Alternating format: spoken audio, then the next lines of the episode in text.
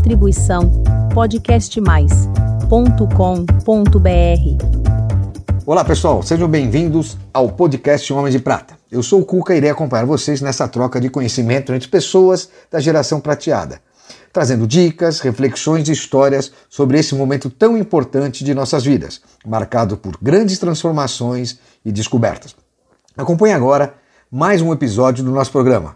E não se esqueçam de seguir a gente no nosso canal do YouTube e nas redes sociais, Instagram, LinkedIn e Facebook. Homens de Prata, uma geração de valor.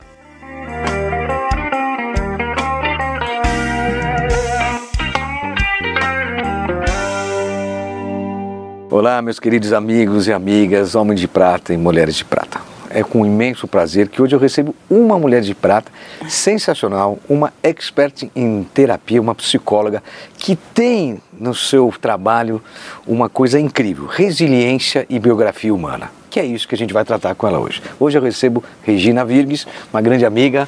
Prazer em recebê-la.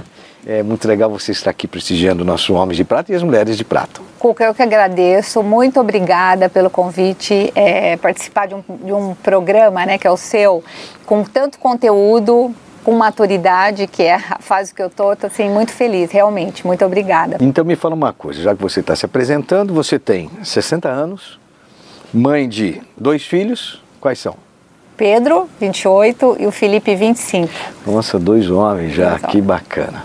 E me fala um pouquinho, quem é a Regina Virgues? Estava pensando isso vindo para cá, né, na gravação, e eu acho que eu fico muito feliz de chegar nessa idade, tem até a ver com o contexto do seu programa, com é, uma maturidade desenvolvida, né, olhando para a minha vida, em tudo que eu passei e em fases que eu aprendi muito e cresci, me autodesenvolvi. Então, eu, a Regina é uma pessoa hoje com uma certa maturidade, muito feliz por ter conseguido aprender com as passagens da minha vida. Não foram só as fáceis, aprendi mais nas difíceis, mas com essa maturidade, com a sensação assim: olha, eu consegui superar e aprender com as fases que eu precisava aprender. E qual é o seu propósito hoje? Bom, meu propósito é muito ligado ao meu trabalho. Eu acho que tudo isso que eu conquistei, que eu estou te falando, eu consigo levar para o meu trabalho hoje. Né? Eu trabalho com desenvolvimento humano, com treinamentos, ajudando as pessoas a sempre buscarem o autoconhecimento, o autodesenvolvendo, para não chegarem ao ponto de desenvolver uma doença. Hoje a gente fala muito né, da questão da saúde mental e terem qualidade de vida. Então eu acho que eu, eu consigo passar isso, Bacana. tendo aprendido. Né, e quando você assim decidiu, poxa, eu vou psicologia, quando que você descobriu que você gostava e que você achava que tinha esse talento incrível que você tem? É, na verdade, eu, eu, eu, acho que foi aos 18 anos que eu tive essa vocação, né? Eu tinha dúvida entre medicina e psicologia, mas um dia eu falei, ah, vou, vou, quero ver como é o curso, fui na PUC e o dia que eu entrei eu falei, eu quero entender a, a alma das pessoas, o que, que as pessoas têm por trás. Eu acho que foi o chamado né, da minha vocação, foi aos 18 anos.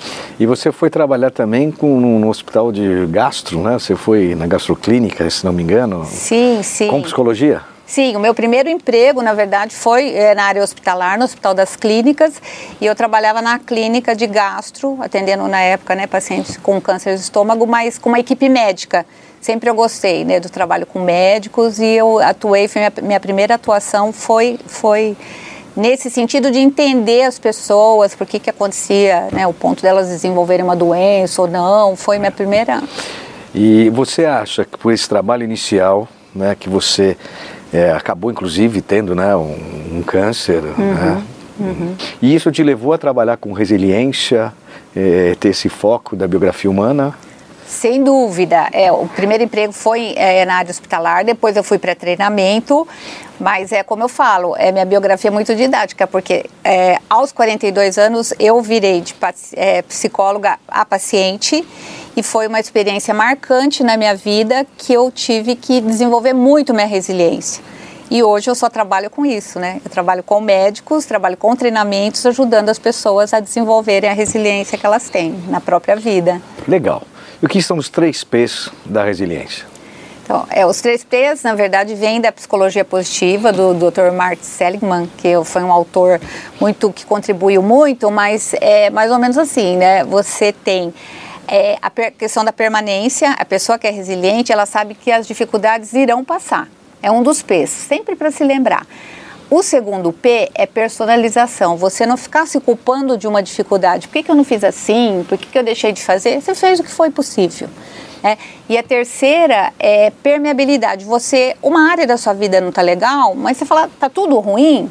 Não, uma área não está boa. Então, você ter essa visão né, dos três P's te ajuda muito a superar a diversidade ser resiliente no momento que você precisa, que é o mais difícil. E quando que você acha, assim, pensando na, nas pessoas da nossa faixa etária, quando que elas começam a entender um pouco de resiliência? Existe alguma regra que a gente possa ficar esperto ou entender a nossa resiliência ou não? Não só para a nossa idade. Você é, sempre pode desenvolver a resiliência. São posturas que você tem diante da diversidade.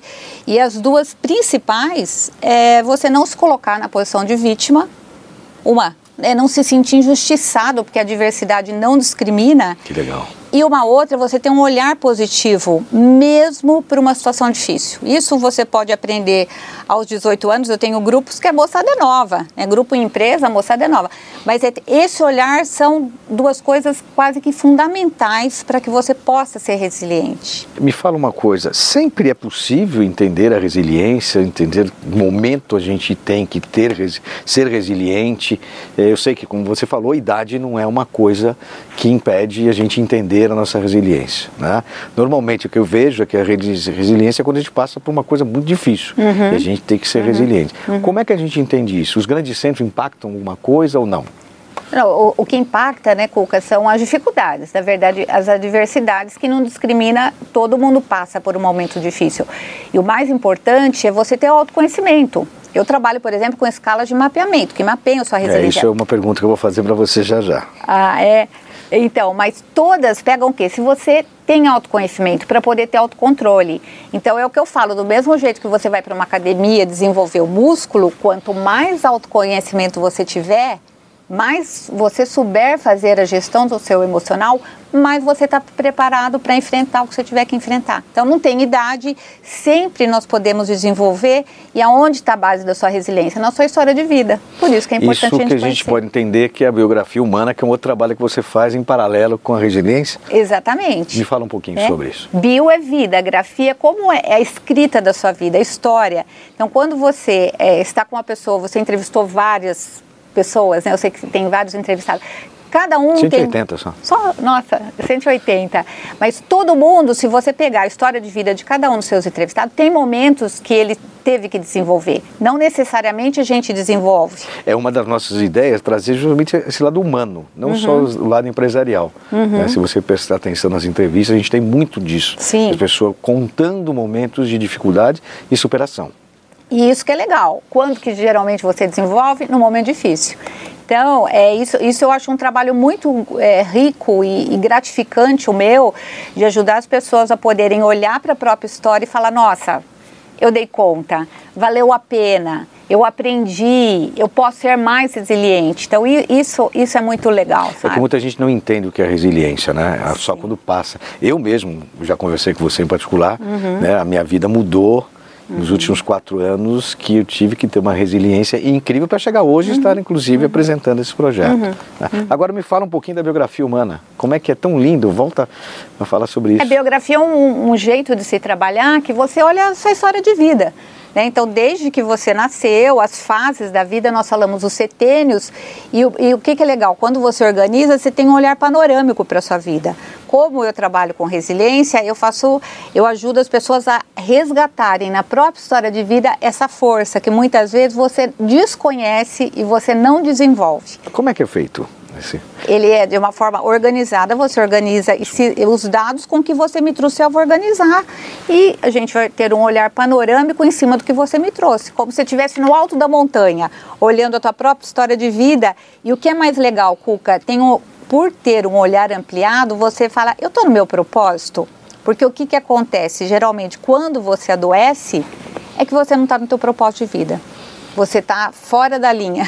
É né? mesmo? Que coisa então, é, ajuda, é, é um trabalho, na verdade, até preventivo, no sentido de você poder atuar antes de ter uma doença física, por exemplo.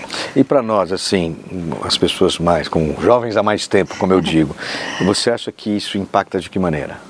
Ah, e isso que eu percebo, né, da minha experiência de trabalho, que ajuda muito a você é, olhar para a tua vida com é, percebendo a questão da se você fez o que tinha que ser feito, porque o que, que, o que acontece muitas vezes é que a pessoa tem a sensação de não ter feito o dever de casa, mesmo chegando aos 50 ou 60. Então, quanto antes você fizer esse trabalho, mais você está olhando para o futuro para ajustar o que tem que ajustar. Tomar a rédea das suas vidas na própria mão não terceirizar o que você tem que fazer, que é cuidar da tua vida, ser o piloto, como a gente fala. Então, é um trabalho muito rico nesse sentido, e não importa a idade. E você assim. tem, assim, bastante grupos hoje? Sim, eu trabalho especificamente, né, eu gosto mais de trabalhar com grupos e empresas. Então, eu faço esse trabalho, apesar de eu ser coordenadora da, da formação do trabalho biográfico, que aí a gente faz uma imersão, tem vários grupos que ficam né, trabalhando mais de uma forma mais longa, mas eu trabalho com empresas. Então, é um trabalho mais objetivo, mas é muito legal também. Por quê? Porque na, eu tenho exercícios que você olha para isso, organiza e já tem os insights. Quanto que... tempo mais ou menos dura assim um, o teu curso ou eventualmente um tratamento, é, um acompanhamento, né? Então, o, o, curso empresa, eles são customizados, geralmente são dois dias presenciais ou até a distância depois da pandemia. Mas é, depende da idade. Então, eu vou falar, Cuca, qual a sua idade? Ah, você tem Não tanto? Conto. Oi? Não conto. então, mas é, em geral, em geral, a gente divide de sete em sete anos, que são setênios, e aí nós trabalhamos esse primeiro setênio. Cuca, conta como era a sua infância, como eram os seus Esse é um pais. resgate desde de criança. Exatamente. E aí tem trabalho artístico, tem as fotos, então as pessoas ficam muito emocionadas quando você olha para a tua própria vida e fala o que, que eu fiz, o que, que eu posso fazer. E, e tem alguma ah, relação assim com um período da, da vida que tem mais impacto assim? Bom, cada biografia é única, apesar de que todas as nossas é, as fases são meio que comuns, né? Você vai para a escola geralmente aos 7 anos, 18 anos maioridade, tem, tem um, um, jeito de se olhar que é meio comum. O que muda é a história, a individualidade, que faz uma história ser diferente de outra. É, faz uma história é, não ser igual, até para irmãos gêmeos, um é diferente do outro. Então, cada biografia, muitas vezes a pessoa tem uma fase mais difícil no, na primeira infância, outra só aos 40. O que é o mais importante de estudo é que cada um conheça a sua, então tem muito a ver né, com você se conhecer e possa fazer o melhor e ter a consciência né, do que você tem que fazer. Porque o que eu percebo hoje, a gente fala tanto de falta de foco, tudo, mas as pessoas não tomam consciência do que você tem que fazer. É isso que eu queria perguntar. Qual o benefício que a gente consegue enxergar uhum. com esse tipo de, de tratamento ou, ou de uhum. trabalho que você realiza? Uhum. É você poder mudar tá? O que tem que ser mudado e mais. Por que, que eu falo que é muito preventivo, né? Eu trabalho na Escola Paulista de Medicina com um grupo de médicos também. É um dos meus trabalhos na área de pesquisa de resiliência. É você não chegar ao ponto de adoecer. A gente falou hoje tanto da questão da saúde mental, da qualidade de vida. E às vezes, né, a última instância que você tem para resolver o conflito é na, no físico. A gente pode resolver antes, quando você cuida do emocional. É quando você é, trabalha com isso. E eu, eu, um tema que eu sou especialista também é, é, é da salutogênese, que são as fontes originárias da nossa saúde. Tá? É uma teoria de, é, do Dr. Antonovsky de como você lida com o estresse. Então, sempre eu falo. É, o estresse é uma coisa que preocupa tudo, principalmente na nossa faixa etária. O estresse emocional é, é uma coisa louca, né? É. é, vendo que vai parar de trabalhar, a possibilidade de não ter uma, uma atividade contínua. E isso, esse trabalho pode ser que ajude bastante mesmo. Muito, muito. Tanto para o pessoal novo que tem todo aquele estresse de começo de vida, quanto para nós que não é, não é que, que, é uma fase mais madura da vida, né? Mas é o que eu sempre falo, nós estresse nós tivemos, temos e teremos. Por que, que isso que eu te contar da salutogênese é legal? Que foi, uma, é, é, foi desenvolvido é, que se você tem uma coerência psíquica, tá? O doutor Arontonovsky é, desenvolveu entre seu pensar, o seu sentir e sua forma de agir, você é, se, pode se blindar diante do estresse. E ele criou um termo que se chama salutogênese, que são as fontes originárias da nossa saúde. Tá? A OMS inseriu em políticas sociais tudo. Então é, é muito preventivo em relação ao estresse, né? Hoje, né, no... Isso impacta também no cérebro, assim, de, de funcionamento cerebral, alguma coisa? Sem dúvida, né? Quando a gente produz muito cortisol, você é, afeta a, a, o cérebro até nas, na parte de decisão estratégica. E com tudo, né, você inflama o seu organismo. Então, se você pode aprender a saber lidar com o estresse, que é o que eu falo, não dá para tirar o estresse da vida. Tem. Tive. Não tem graça também, né?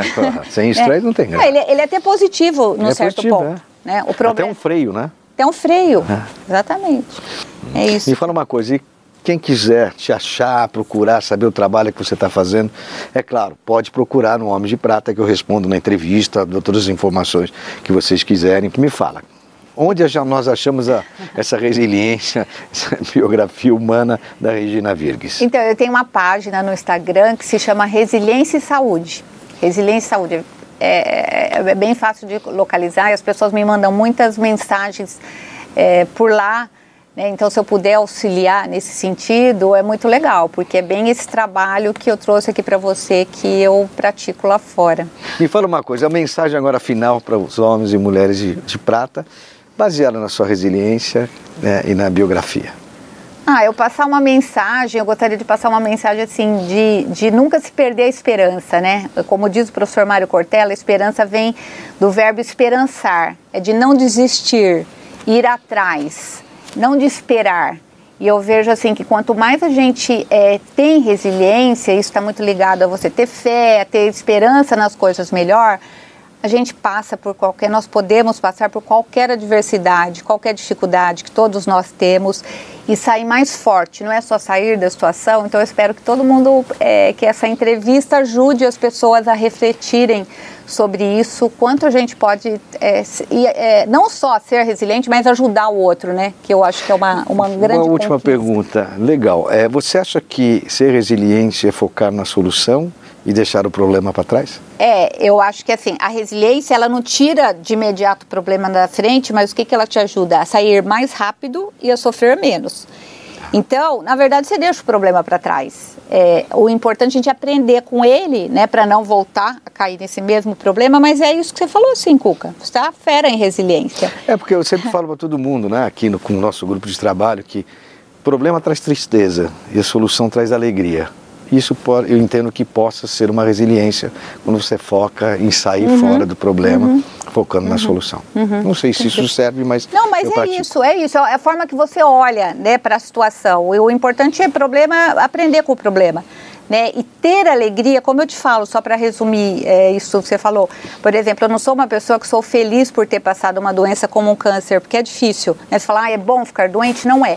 Mas eu sou feliz por me ter me tornado a pessoa que eu me tornei, tendo passado por aquilo e tendo aprendido a superar, ser resiliente, hoje eu ajudo outras pessoas a não é passarem é por legal.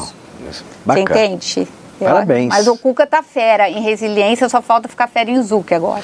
Em breve, você vai me ensinar. Regina, Cuca, com Deus. Obrigada, hein? Foi um prazer recebê-la. Muito obrigada. Não esqueça de acompanhá-la. Homem de Prata, uma geração de valor. Tchau.